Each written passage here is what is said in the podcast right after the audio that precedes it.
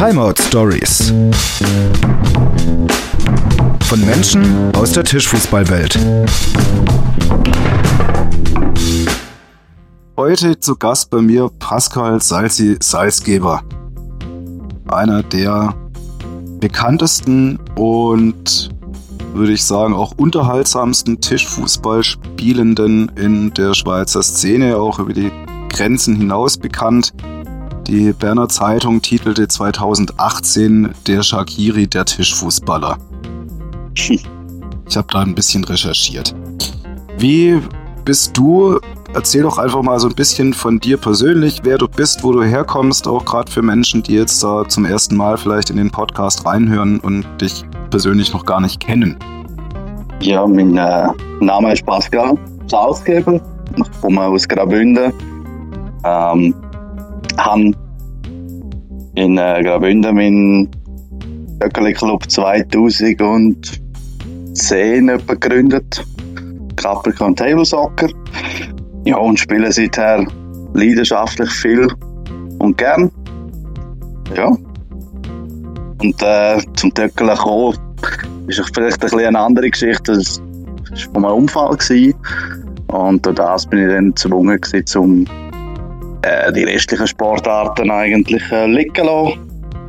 Ja, durch das hat sich das mit dem Töckeln ein wenig entwickelt. Also bist du aufgrund eines Unfalls nicht mehr fähig gewesen, deinem Sport, ich glaube es war Skifahren, wenn ich es richtig im Kopf habe? Genau, das war Freeski-Fahren und ja, hat dann leider nicht mehr ausführen und durch das bist dann halt mehr in den Ausgang gegangen und das eine und das andere hat sich dann äh, mit ergeben, wie wahrscheinlich fast jeder Tischfußballer mal so einen Töckelkasten gefunden hat.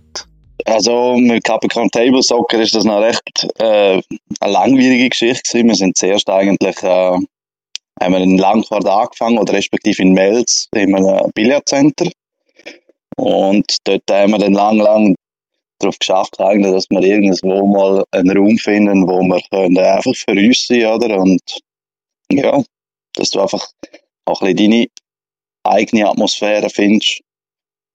Und irgendwann hat sich das ergeben mit äh, Haldenstein, mit der Gemeinde, wo auch der, äh, der Gianni sicher eine gute Leistung gebracht hat, dass wir können, äh, dort unterkommen. Es ist ähm, in einem Luftschutzbunker wie du eben, glaube auch schon mal bist. Und ja, es ist, es ist, glaube nicht ganz einfach gewesen, aber es ist, glaube so ziemlich der beste Standort für uns. Oder auch allgemein halt zum Club finanzieren. Und ja, man hat dann äh, sukzessiv eins nach dem anderen neue Tisch gehabt, Turnier anfangen organisieren. Und ja, das hat sich dann mit der Gruppe, die wir hatten, recht gut äh, mögen zusammen basteln. Also ihr seid ja in einem ehemaligen Luftschutzbunker einer Schule. Genau, richtig. Das äh, vielleicht für, für Außenstehende. Und die Atmosphäre da finde ich wirklich tatsächlich ganz speziell, weil du läufst halt quasi über den Schulhof, dann die kleine Kellertreppe runter und dann stehst du vor einer meterdicken Tür. So eine richtig krasse Stahltür und du denkst dir erstmal so, okay, hoffentlich geht die nicht aus Versehen zu. Und zuletzt hattet ihr ja auch ein richtig dickes Turnier, ein ITSF-Turnier äh, mit, ich weiß nicht mehr, waren es 20 oder 40 Leonhard-Tische? Sind es gewesen? Ja, es sind, glaube ich, etwa 20 Tische vom Leonhard. Wir haben dort äh, können mit Leonhard äh, die können beziehen von ihnen, netterweise. Sie haben die uns wirklich geliefert und auch helfen aufstellen lassen und das war eine super Sache. Gewesen. Also, da muss ich auch natürlich sagen, dass ein riesiges Kompliment an Leonhard, weil ohne sie wäre das natürlich nicht so reibungslos funktioniert und gegangen.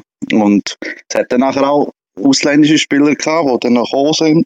Und von dem her gesehen, es ist nicht der grosse Ansturm gewesen, jetzt sage ich jetzt mal von Ulrich-Spieler. Aber trotzdem hat der Tisch recht grosse, grosse Freude mögen bringen eigentlich. Ja, ich finde, meine persönliche Erfahrung ist, dass auch äh, etliche Spielende aus der Schweiz wirklich auch europaweit unterwegs sind. Ich selber bin ja auch sehr viel unterwegs in der Tischfußballwelt auf Turnieren, egal wo, egal auf welchem Tisch. Und ich glaube, da gibt schon so einen, sag ich mal, einen harten Kern an Menschen, die wirklich da sehr intensiv, zeitintensiv auf Reisen sind. Und dann gibt's wirklich so die einen, ich finde, das ist so ein bisschen vergleichbar mit Tennis, Sandplatz, Rasenplatz, Halle vom Unterschied. Und ich glaube, da gibt's so ein paar, die wirklich so auf ihrem Tisch ausschließlich spielen, also beispielsweise ausschließlich Galando, ausschließlich Ulrich, ausschließlich Leonhard. Und dann gibt's die andere Fraktion, die wirklich so multitable-mäßig unterwegs ist. Wie würdest du dich da einordnen? Hm, das ist eine gute Frage. Ähm, ja, klar. ja, ja, sonst würde ich dir nicht stellen. Ähm, also ich spiele sehr gern viel verschiedene Tische. Ähm, ist jetzt wirklich so, dass wir jetzt, klar, es gibt Tische, die liegen ein bisschen mehr, ein bisschen weniger, ähm, aber ich probiere schon so viel wie möglich. Ich habe jetzt auch da wieder einen Tornado-Tisch, also äh, ja, umso, umso mehr, dass du halt auch spielst und desto weniger, also nicht nur auf einen Tisch fokussiert bist, ist das halt, ja, also mit der Zeit hast du einfach viel mehr Freude und das, ja, und es gibt halt in der Schweiz, gibt's, wie du gesagt hast, wirklich so ein bisschen einen Kern, wo, wo überall ein bisschen töckeln. Die siehst du auch immer wieder, das ist recht witzig. Du siehst es aber auch genau mit, äh, sag jetzt mit anderen Nationen, die immer wieder an den Turnieren anzusehen sind und ja, das ist halt, macht auch Freude, immer wieder die gleichen Gesichter zu sehen oder mal wieder neue Gesichter, die dann immer wieder halt kommen. Und das, ähm, ja, ist einfach schön. Ja, für mich ist es wirklich so eine eingeschworene Gemeinschaft auf eine gewisse Art. Es fühlt sich auf gewissen Turnieren, ich mag mich noch sehr gut erinnern an die ein oder andere Barabende mit dir in einem der vielen Maritimhotels. Ich weiß jetzt nicht, ob Bonn oder Darmstadt, wo man dann einfach noch zusammensitzt und äh, den Abend ausklingen lässt und äh, einfach ganz viele tolle Menschen treffen kann, wenn man möchte. Und das finde ich schon echt äh, auch mit ein Riesengrund für mich persönlich, warum ich diesem Hobby nachgehe oder nachgegangen bin bisher. Und weshalb ich auch die Idee hatte, äh, diesen Podcast zu machen, weil irgendwie ist mir langweilig und mit Turniervorbereitungen oder sonstigen Planungen kann man ja momentan auch nicht wirklich machen. Und dann habe ich mir gedacht, so ja, warum denn eigentlich nicht? Also so schwer ist das alles nicht und ein bisschen Technik äh, ranschaffen und äh, hoffen, dass der Computer dann mitmacht, wenn man es aufnehmen will.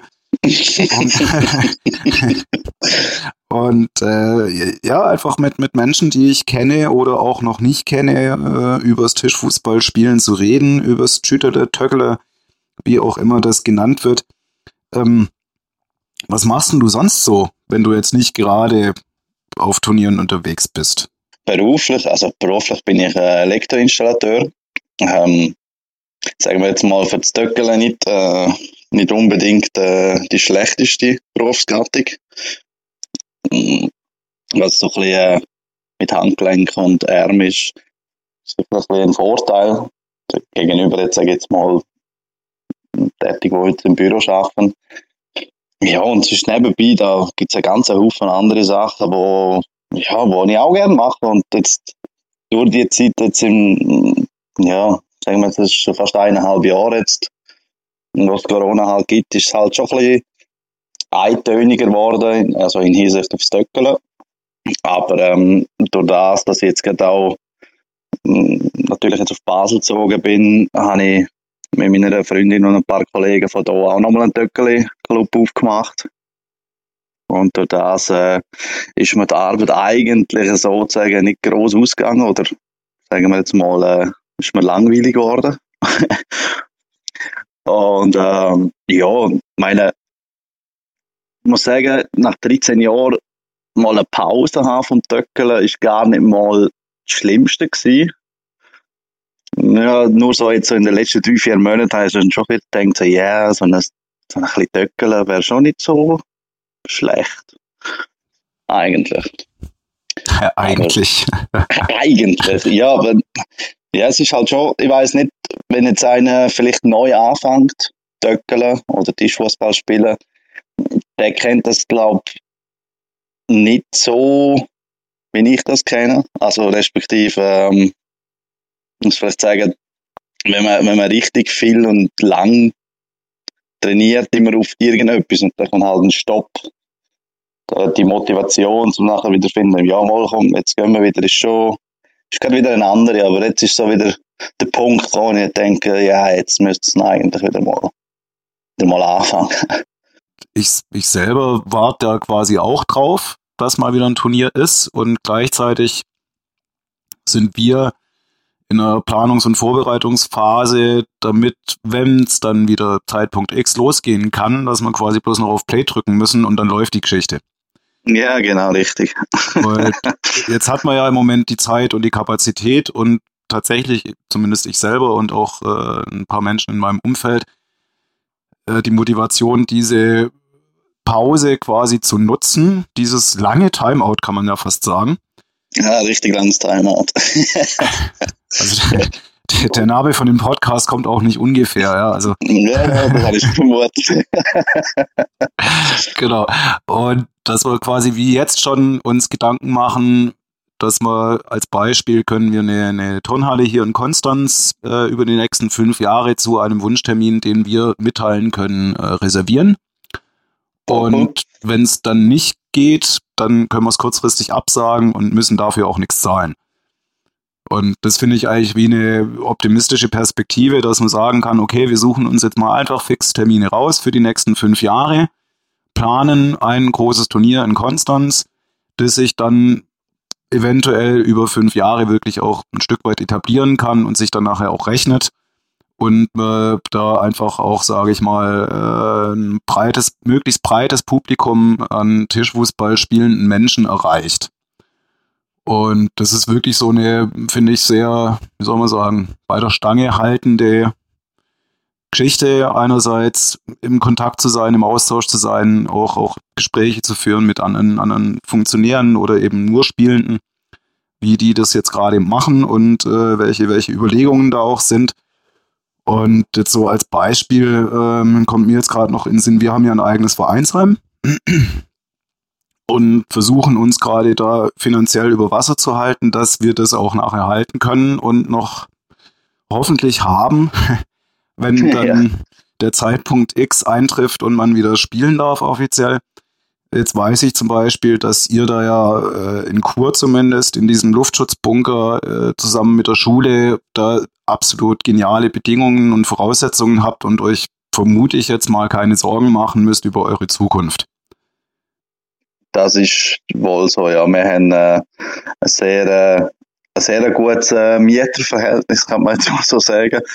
Nein, wir haben einen relativ günstigen Mietzins aufs ganze Jahr raus, ähm, wo, glaube ich, kein anderer Club wird finden, außer das wäre gratis. Und durch das ähm, sind wir dort relativ äh, safe unterwegs.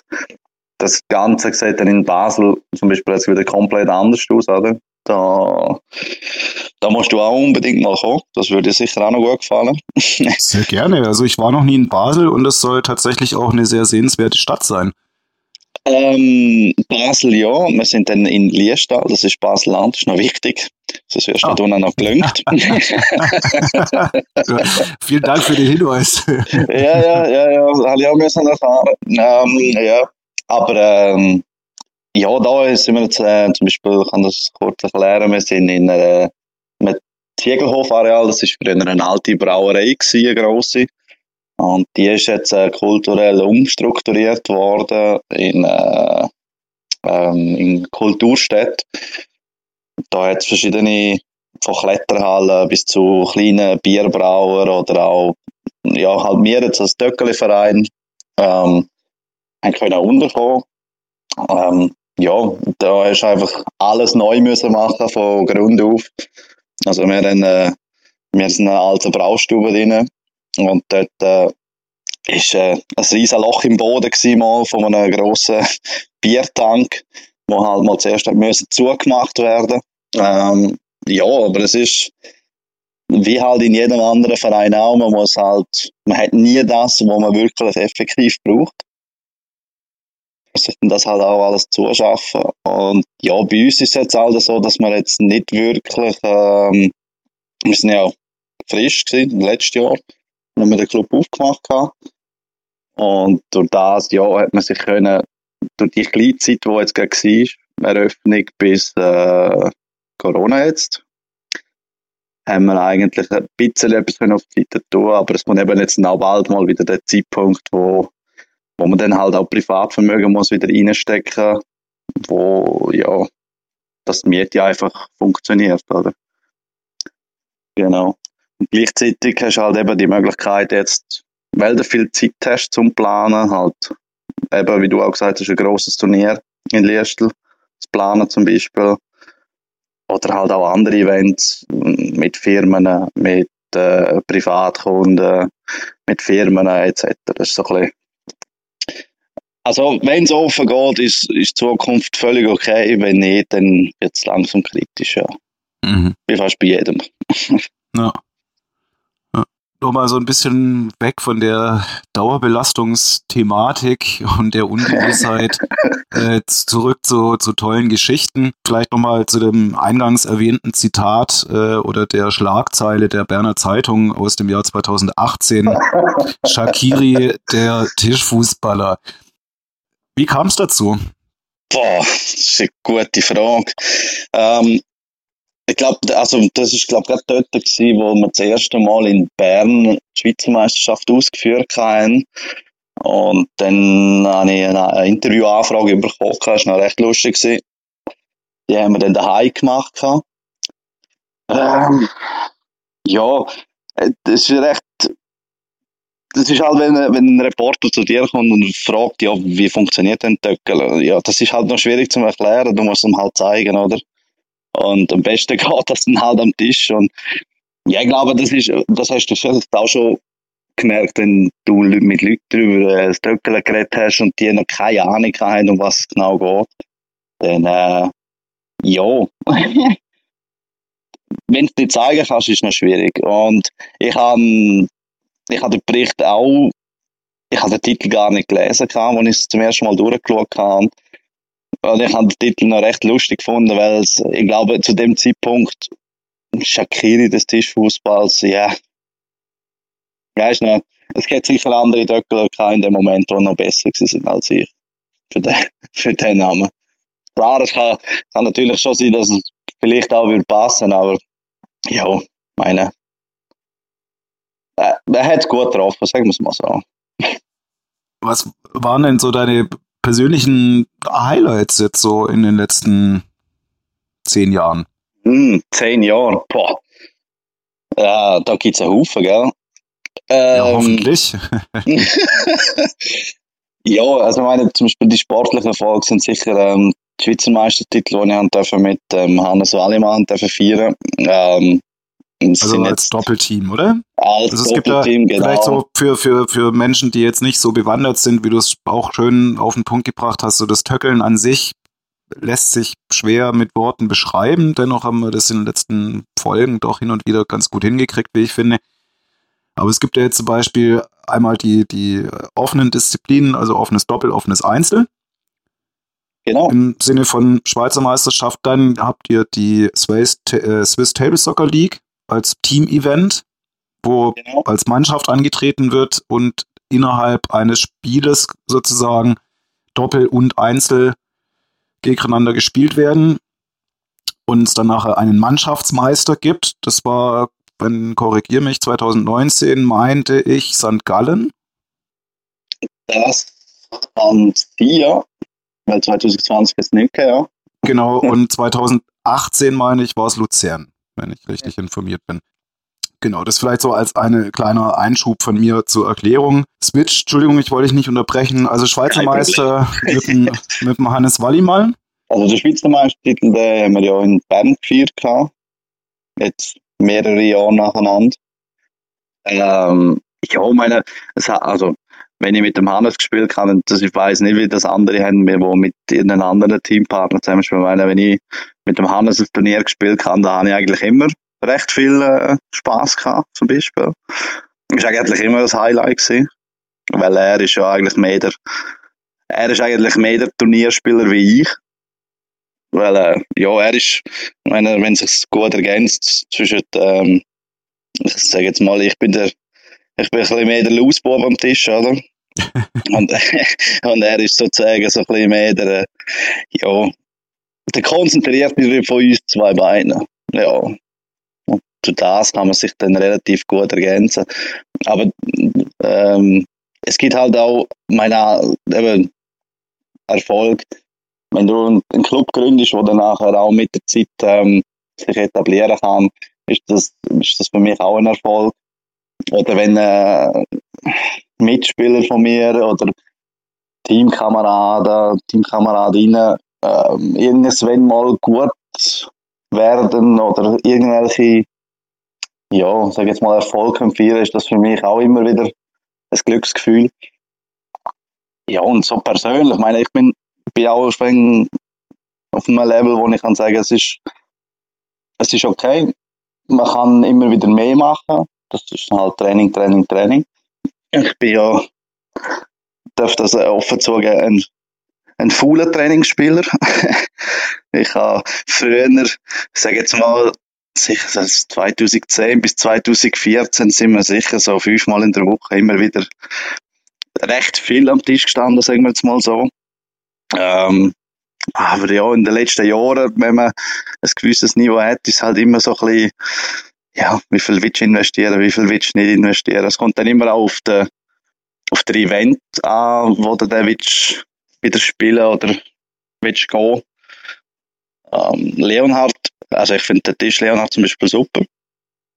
Ähm, das ist, wenn du Leo WS gehst, finde ich immer wieder äh, ein ganz cooles Event.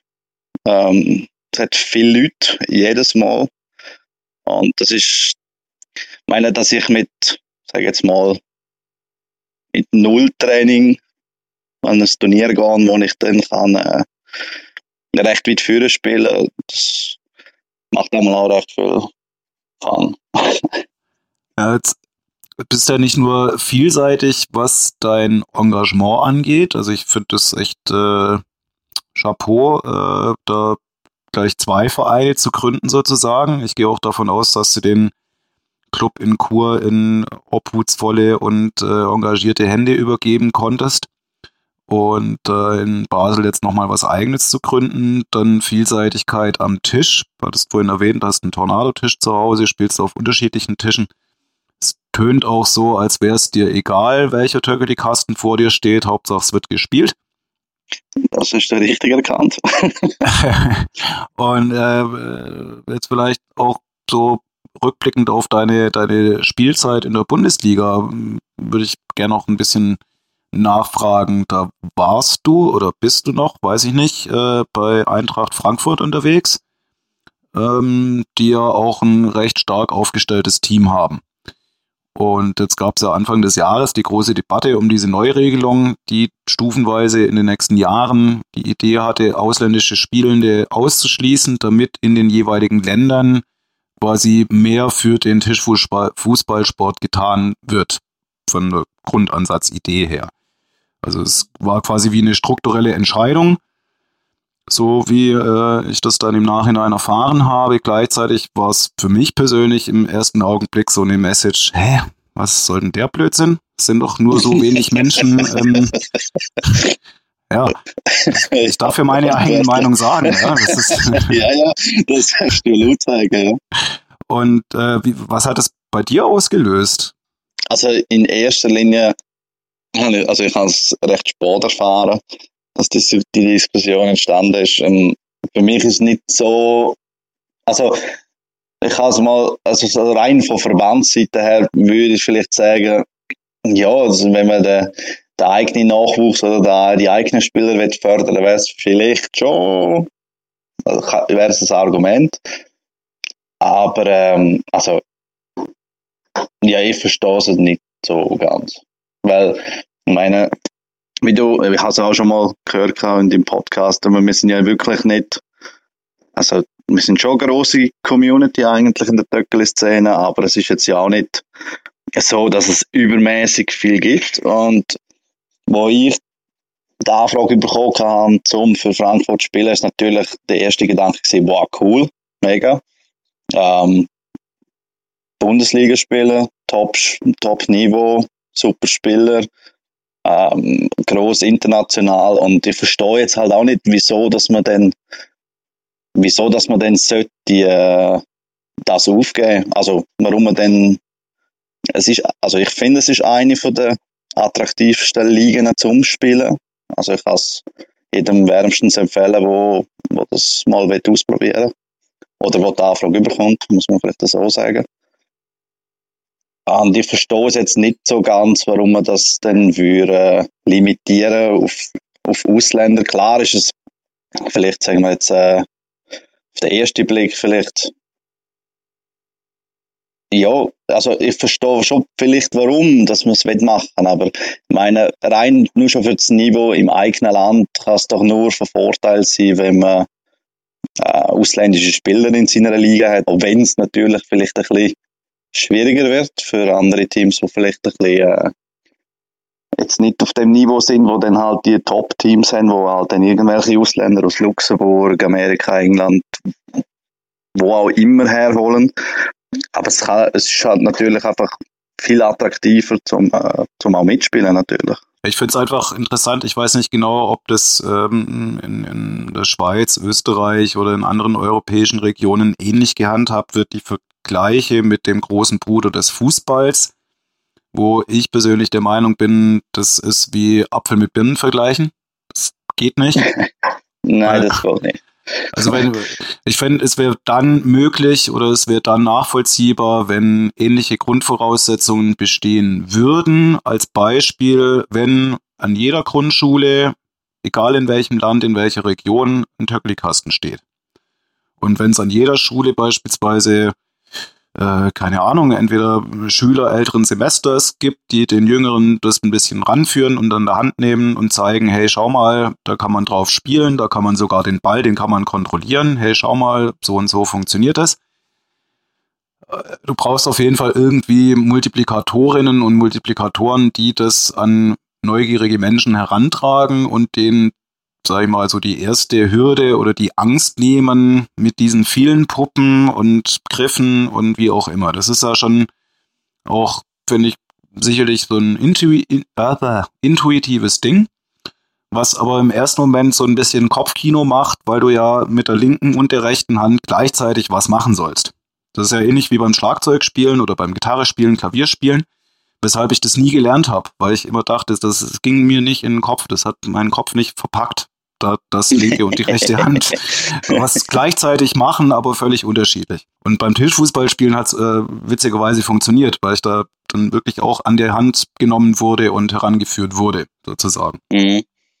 Und wenn jetzt die Situation die wäre, und da käme ich jetzt auch so ein bisschen Richtung Zukunftsaussichten oder vielleicht so ein bisschen äh, Richtung utopische, romantische Vorstellungen, wenn man das jetzt übertreiben möchte, die Vorstellung, dass so vielen Menschen wie möglich Zugang ermöglicht wird zum Kickern und gleichzeitig alle Vereine oder alle Missionare, so wie du und ich, in ihrer Region dafür Sorge tragen oder das zumindest bemüht sind, dass da eine breite Basis vorhanden ist und dass den Menschen, die Interesse haben, das gezeigt wird, dass das nicht nur in der Kneipe gestattet wird mit Bier mhm. und verraucht und keine Ahnung, wie man sich das so klischeemäßig vorstellt.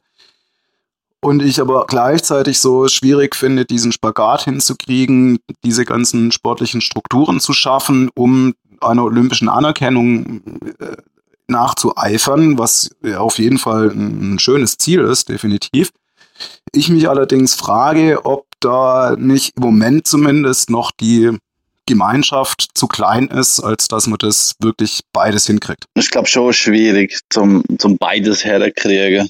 Ich meine, wir probieren, also jetzt in Basel zum Beispiel probieren wir mit, ähm, auch mit dem Sportamt ein bisschen zu schauen, dass wir vielleicht auch mit I&S ein bisschen etwas machen oder für Schulen jetzt zumindest ähm, ein gewisses Angebot schaffen, wo, wo gewisse äh, Klassen oder Lehrer können nutzen, um auch mal etwas anderes zu zeigen. Ich meine, Töckele ist ja, ähm, wie soll man dem jetzt sagen? meine für Events ist das für Firmen ist das das Ideale, um sich kennenlernen oder anders mal in Kontakt zu treten. Und das Gleiche ist auch mit äh, mit Schulen. Ich meine, der soziale Aspekt beim Töckeln ist schon recht groß, kann man glaube ich so sagen, weil man kommt immer wieder mit neuen Menschen in Kontakt. Man, man fördert das Ganze auch viel mehr. Und ich glaube, das, ja, das ist so ein bisschen der, der Schule. Was hast du gesagt, der andere Aspekt? Ja, einerseits die Basis weiterhin zu fördern. Mhm. Also sprich, da, wo, wo man die Möglichkeit hat, irgendwie, sage ich mal, einen Tisch hinzustellen. Als Beispiel, wir haben ja in Konstanz zwei Schulen, mit denen wir eine Kooperation haben und das Jugendzentrum, wo. Tische von uns stehen und wo wir, weil wir selber alle berufstätig sind, selber leider nicht die Zeit haben, fix was anzubieten während der Schulzeit. Aber wir dann überlegt haben, okay, dann gehen wir halt auf die Lehrpersonen zu und versuchen die ans Tischfußballspielen ranzuführen und denen ein paar einfache Sachen zu zeigen, damit die multiplikatormäßig das an die Kids weitergeben könnten. So. Mhm. Und gleichzeitig haben wir zum Beispiel jetzt in, in der Pipeline eine Kooperation mit einem Seniorenheim. Ach cool hier in Konstanz, wo wir äh, in Kontakt getreten sind. Mhm. Das von der, von der Basisidee her, Tische da hinzustellen, wo Menschen sind, die vielleicht gar nicht wissen, dass sie Kickern geil finden, weil sie es noch nie gemacht haben. Genau. So. Und gleichzeitig die Sportebene im Sinne von, äh, sag ich mal, äh, Profisport in Anführungszeichen, Eliteförderung, wenn man so möchte, diesen Spagat hinzubekommen, das fände ich ein spannendes Ziel, wo, glaube ich, ganz viele Menschen wie du und ich sich beteiligen können, sich da äh, sinnvolle Ideen zu überlegen, wie man das schaffen könnte. Ja, da hast du vollkommen recht. es ist äh, nicht einfach zum, also ich glaube, der Spagat, dass überhaupt mal in Kontakt kommst mit dem Töckelkasten, der, der zu fördern, der ist, also der finde ich recht wichtig. Ich meine, man kommt, man kommt ja recht selten, sag jetzt mal, ähm, unabsichtlich. Man kommt nicht, also man kommt nicht direkt mit dem Töckelkasten in Kontakt. Ist aber eigentlich eine sehr tolle Sportart oder ein toller Sport, sagen wir jetzt mal so. Und ich meine, das ist noch, ich finde, das, das wäre eigentlich ein recht wichtiger Punkt. Ich meine, wenn man in der Schweiz ähm, in jedem Schulhaus einen Töckelkasten dann, die, dann würde natürlich das ein riesen, ich würde sagen, wenn, wenn du schon von 20, 2 oder 3 sich irgendwann sich dann mal tun, äh, mit dem identifizieren, mit dem, was sie auch machen oder was sie auch ja, mit Töckeln halt auch viel Spaß entwickeln, oder? Und dann würde sich das Ganze relativ, äh, ja, das hat wie ein einfacher Rattenschwanz nachher, oder? Und es wird, wenn von 7, 8 Millionen in jeder Schulklasse sich einer davon würde interessieren, wäre das natürlich nachher eine riesige Community und es würde sich natürlich auch immer wieder ja, selbst, selbst regenerieren. Also der Dominoeffekt. Ja, ein ganz klarer Dominoeffekt. Wenn, äh, wenn du einen Kasten dort hast, respektive das, das erste Tötschchen, das umgeht, und dann immer wieder einer nach dem anderen nach, nach umgeht, ja, das ist eine schlechte, schlechte Idee.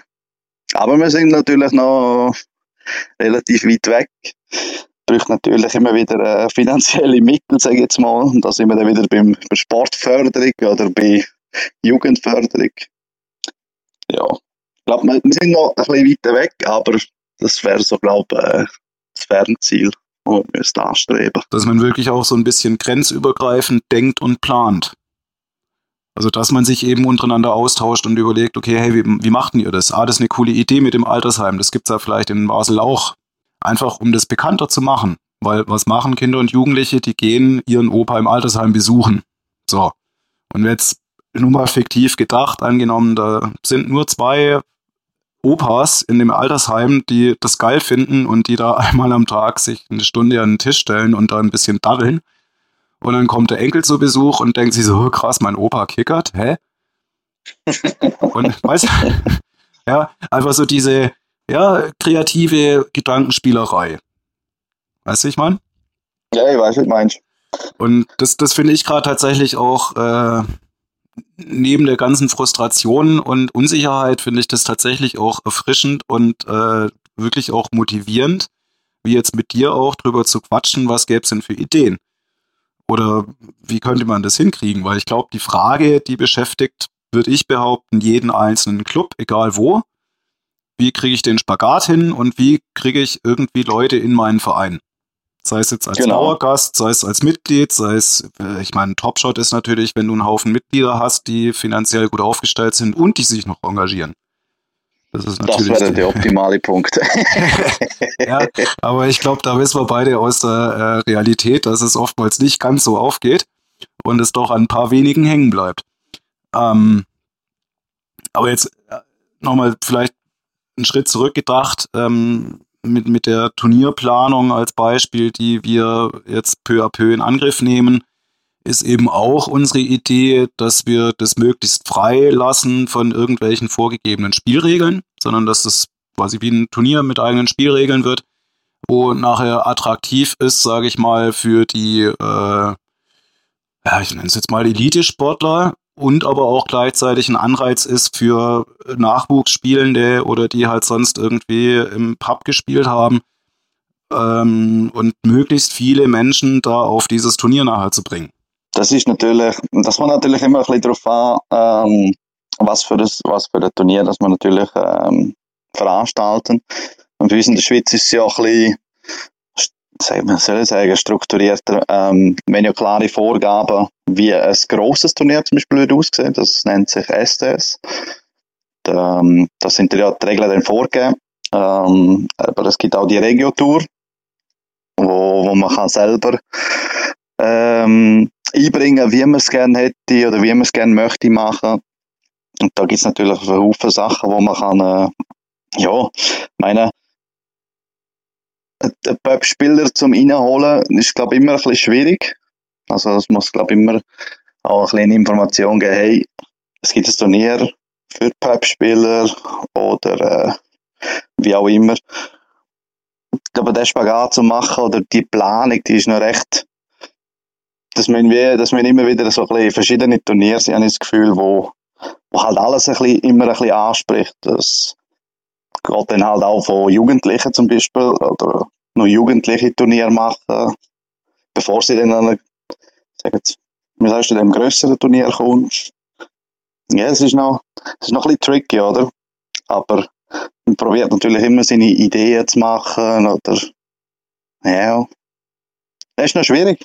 Also das fände ich tatsächlich einfach spannend und interessant, da auch zukünftig im, im Austausch zu bleiben, was die Thematik angeht. Weil ich glaube, dass sich das Grundding überhaupt nicht unterscheidet, ob du jetzt nach Österreich gehst, äh, nach Italien, nach Deutschland oder zu euch in die Schweiz. Ich glaube, das spielt auch nicht so eine Rolle, wo du hingehst, sondern hauptsächlich du hast den Spaß oder Turnier äh, bietet das, was du eigentlich willst. Also eben wie du gesagt hast, von Amateur, sag ich jetzt mal, oder bis zum Profi. Witzig wäre vielleicht auch mal, wenn man, wenn man halt eben auch, das ist eben auch so eine Sache, wenn man würde, ja, meine, Ortschaften haben ja auch so Kooperationen mit anderen Gemeinden.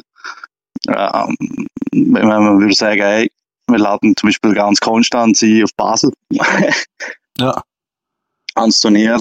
Und gleichzeitig triffst du dich dann nächstes Mal in Konstanz da oben am Turnier dass du halt, ja, immer den Austausch ein bisschen hast, oder? Oder auch vielleicht mit den anderen Spielern etwas hast, oder wie auch immer, oder? Vielleicht entsteht dann daraus auch eben wieder ein bisschen mehr und vor allem das Turnier ist natürlich auch immer gut besucht, das kommt natürlich dazu. Und andere Spielarten. ja, das ist sowieso. Also das finde ich, finde ich eh das Schöne, dass es ähm, nicht nur so vielseitige Menschen in dieser Szene gibt, sondern auch so viele verschiedene Spielweisen und Schusstechniken und Deckungssysteme, aber das würde jetzt, glaube ich, den Rahmen sprengen allein. Das würde definitiv den Rahmen sprengen. da müsste ich einen Fünfteiler machen draus. ja, es ist großartig. Nein, aber eben so, so Ideen finde ich, finde ich auch äh, klasse, weil ich meine, an sich fahren wir ja eh schon viel durch die Gegend. um diesem geilen Sport nachzugehen. Und äh, meine, ob ich jetzt, sag ich mal, zweieinhalb Stunden äh, Richtung Stuttgart hocheier, um da auf dem Turnier mitzuspielen, oder ob ich zwei Stunden oder zweieinhalb Stunden auf Basel fahre, kommt mir persönlich nicht drauf an. Das ist schon so. Ja, du hast halt, du, du, irgendwann kennst du halt die ganze Szene ein bisschen und du weißt auch ein bisschen, wo sind Leute, die ich gerne gesehen oder mich gerne unterhalten oder mal ein Backgammon spielen. ja, das ist so ein bisschen, haben wir dann immer noch offen, ja. das ist so, das ist so. Definitiv. Oft vorgenommen. Oft vorgenommen und immer ja. wieder ist eh ein Call dazwischen gekommen. Ja, genau. Gerade angefangen. Gerade angefangen genau. und schon wieder gespielt. Ja.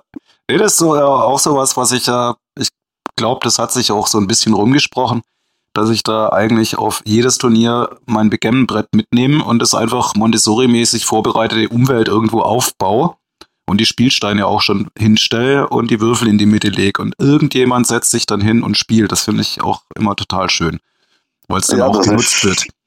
Das ist recht cool, ja. Bei uns in der Schweiz ist das ja auch mehr so der Jassteppich oder der Poker, das Poker, ja, richtig, ja. immer noch ist. Ja, oder mal ein Schachbrett. Jetzt ist es ja so, dass du ja nicht alleine bist in deiner Familie, was die Töckeli-Leidenschaft angeht.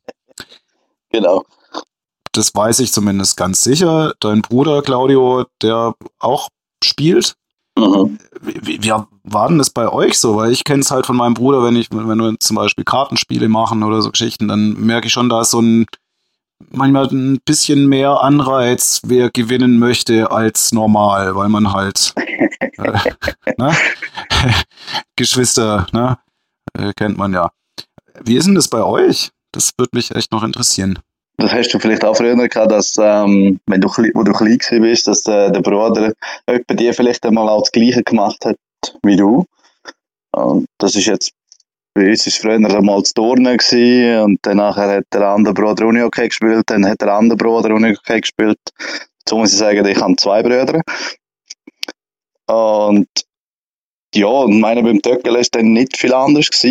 Claudia ist dann, glaube ich, mal dazugekommen Wann ist er dazu gekommen? Der Club hat schon gegeben dazu mal. Ja, er ist irgendwo in der Hälfte drin von meiner Töckeli-Karriere mal reingerutscht. Ich habe das immer mal ein bisschen gezeigt. Und ja, es ist, glaube ich, immer so der Punkt, wenn du, wenn du etwas mal gemacht hast und dann plötzlich merkst, so, hey, das ist noch cool. Und äh, mein Bruder macht das auch und da, da kommst du relativ zügig hin, wenn du, ja, und der Brüder geht das relativ, vielleicht ein bisschen einfacher zu erklären, hey, so und so, so und so musst du es machen oder so probieren. Er ist zum Beispiel jetzt einer, er hat einen komplett anderen Spielstil wie ich, oder? Das ist, das ist noch, ist noch witzig, man probiert halt nicht immer das Gleiche vielleicht wie der Bruder aus, sondern äh, muss, muss vielleicht auch etwas anderes vielleicht testen. Wo ich gesagt habe, hey, look, das ist der Snake, der funktioniert gut, hat er gesagt, äh, und was das andere? Ja, das ist der Pin, der funktioniert auch, aber für mich nicht so gut. ja. Ja, es ist, ähm, es ist dann, eins ums andere ist er dann mehr und mehr an Turnier gekommen, hat dann auch einen eigenen Spielpartner gefunden, aus Luzern, lustigerweise. Ähm, und so sind sie eigentlich, äh, ja, ist das relativ, äh, gut reingerutscht. Und der Vorteil ist halt, man sieht sich halt immer wieder mal an einem Turnier oder auch nicht nur nebenbei, oder? Und das macht halt schon viel Spaß, wenn der Bruder auch, auch das macht, was du gerne machst, oder? Und lustigerweise haben wir es, glaube ich, noch fast, wir haben es, glaube ich, noch nicht groß zusammen geschafft zum Spielen. Und gegeneinander? Gegeneinander haben wir äh, etwa die mal, ähm, mal ein Spiel gehabt. Das ist, noch, das ist glaube ich, auch so eine Sache, die ein bisschen speziell ist, wenn man so gegen den eigenen Bruder spielt. Ähm, man würde dem anderen, glaube ich, den Sieg auch gönnen, aber in dem Moment ist es dann eben wieder, wieder egal. ja, ich glaube, die schlimmsten zwei Niederlagen hat er an der Schweizer Meisterschaft gehabt, wo wir immer gerade in der ersten Runde von angekommen sind und ja, dann leider zu meinen Gunsten für ihn ausgegangen sind. Ja, und der kleine Bruder, den sind wir noch am Bearbeiten. Der, der wohnt ja mit meinem Bruder zusammen und ich meine, sie haben beide, also sie haben einen Töckelkasten für sich daheim. Und er hat langsam auch ein bisschen Feingefühl, wir müssen noch ein bisschen bearbeiten und vielleicht gibt es noch, noch einen dritten Salzi. Irgendwann mal auf der Tour. was, was man dazu auch noch muss sagen, es hat noch ein lustiges lustige Ding gehabt, mal in Darmstadt ist das, nein, jetzt in Bonn, bin ich ganz sicher, wo, auf einem PvP-Turnier, wo der äh, Rob Atte äh, mal durch Talen gelaufen ist, mich ja gut kennt. Und dann äh, kommt mein Bruder auf mich zu und sagt so, du, da, der eine Engländer, der hat mir vor heute Pascal gesagt. und der hat nur müssen lachen und ich so, okay. Und dann zehn Minuten später habe ich dann äh, den Rob wieder gesehen und er gesagt, äh, du nicht vorne? Ich so, nein, das war mein Bruder. ja, die Fragezeichen über seinem Kopf sind äh, super gewesen. Ja, das glaube ich. Ja, den äh, Rob kennst du wahrscheinlich durch die Bundesliga auch. Ja. Das ist halt, das muss vielleicht nochmal abschweifen zu der Bundesliga-Geschichte. Das ist halt, das ist halt schon recht cool, dass man, klar ist jetzt halt äh, zusammengewürfelt die ganze Truppe aus ein paar äh, Frankfurter selber und ein paar anderen ausländischen Spieler. Aber so die, die Harmonie, die so schon nach dem ersten Treffen, war, und man kennt sich zwar auch schon von anderen Turnieren, aber seitdem, dass man im Team spielt, ist sie halt komplett wieder anders, oder? Und das macht schon recht viel Spaß. Es ist wie, es ist wie ein, zwei, drei Tage Ferien mit guten Kollegen, ein bisschen gut öckeln. Aber das kennst du, glaube ich, nicht anders von, von Konstanz, auch wenn es jetzt das sind auch Clubspieler und man kennt sich gut und es macht einfach Spaß, wenn du miteinander kannst, äh, töckeln, ob jetzt das Gewinnen oder Verlieren ist. Das ist, ich glaube, dass beim Töckeln nie im Vordergrund steht, ob man gewinnt oder verliert, sondern einfach, dass es halt wirklich ein Team-Event ist und dass es halt einfach Spaß macht, mit seinen Kollegen töckeln zu gehen. Das war Timeout Stories Episode 12 mit Pascal Salzgeber. Vielen Dank fürs Einschalten und Zuhören. Falls ihr selbst eure Geschichte in Timeout Stories erzählen wollt, dann meldet euch einfach bei mir. Bis bald, euer Holger.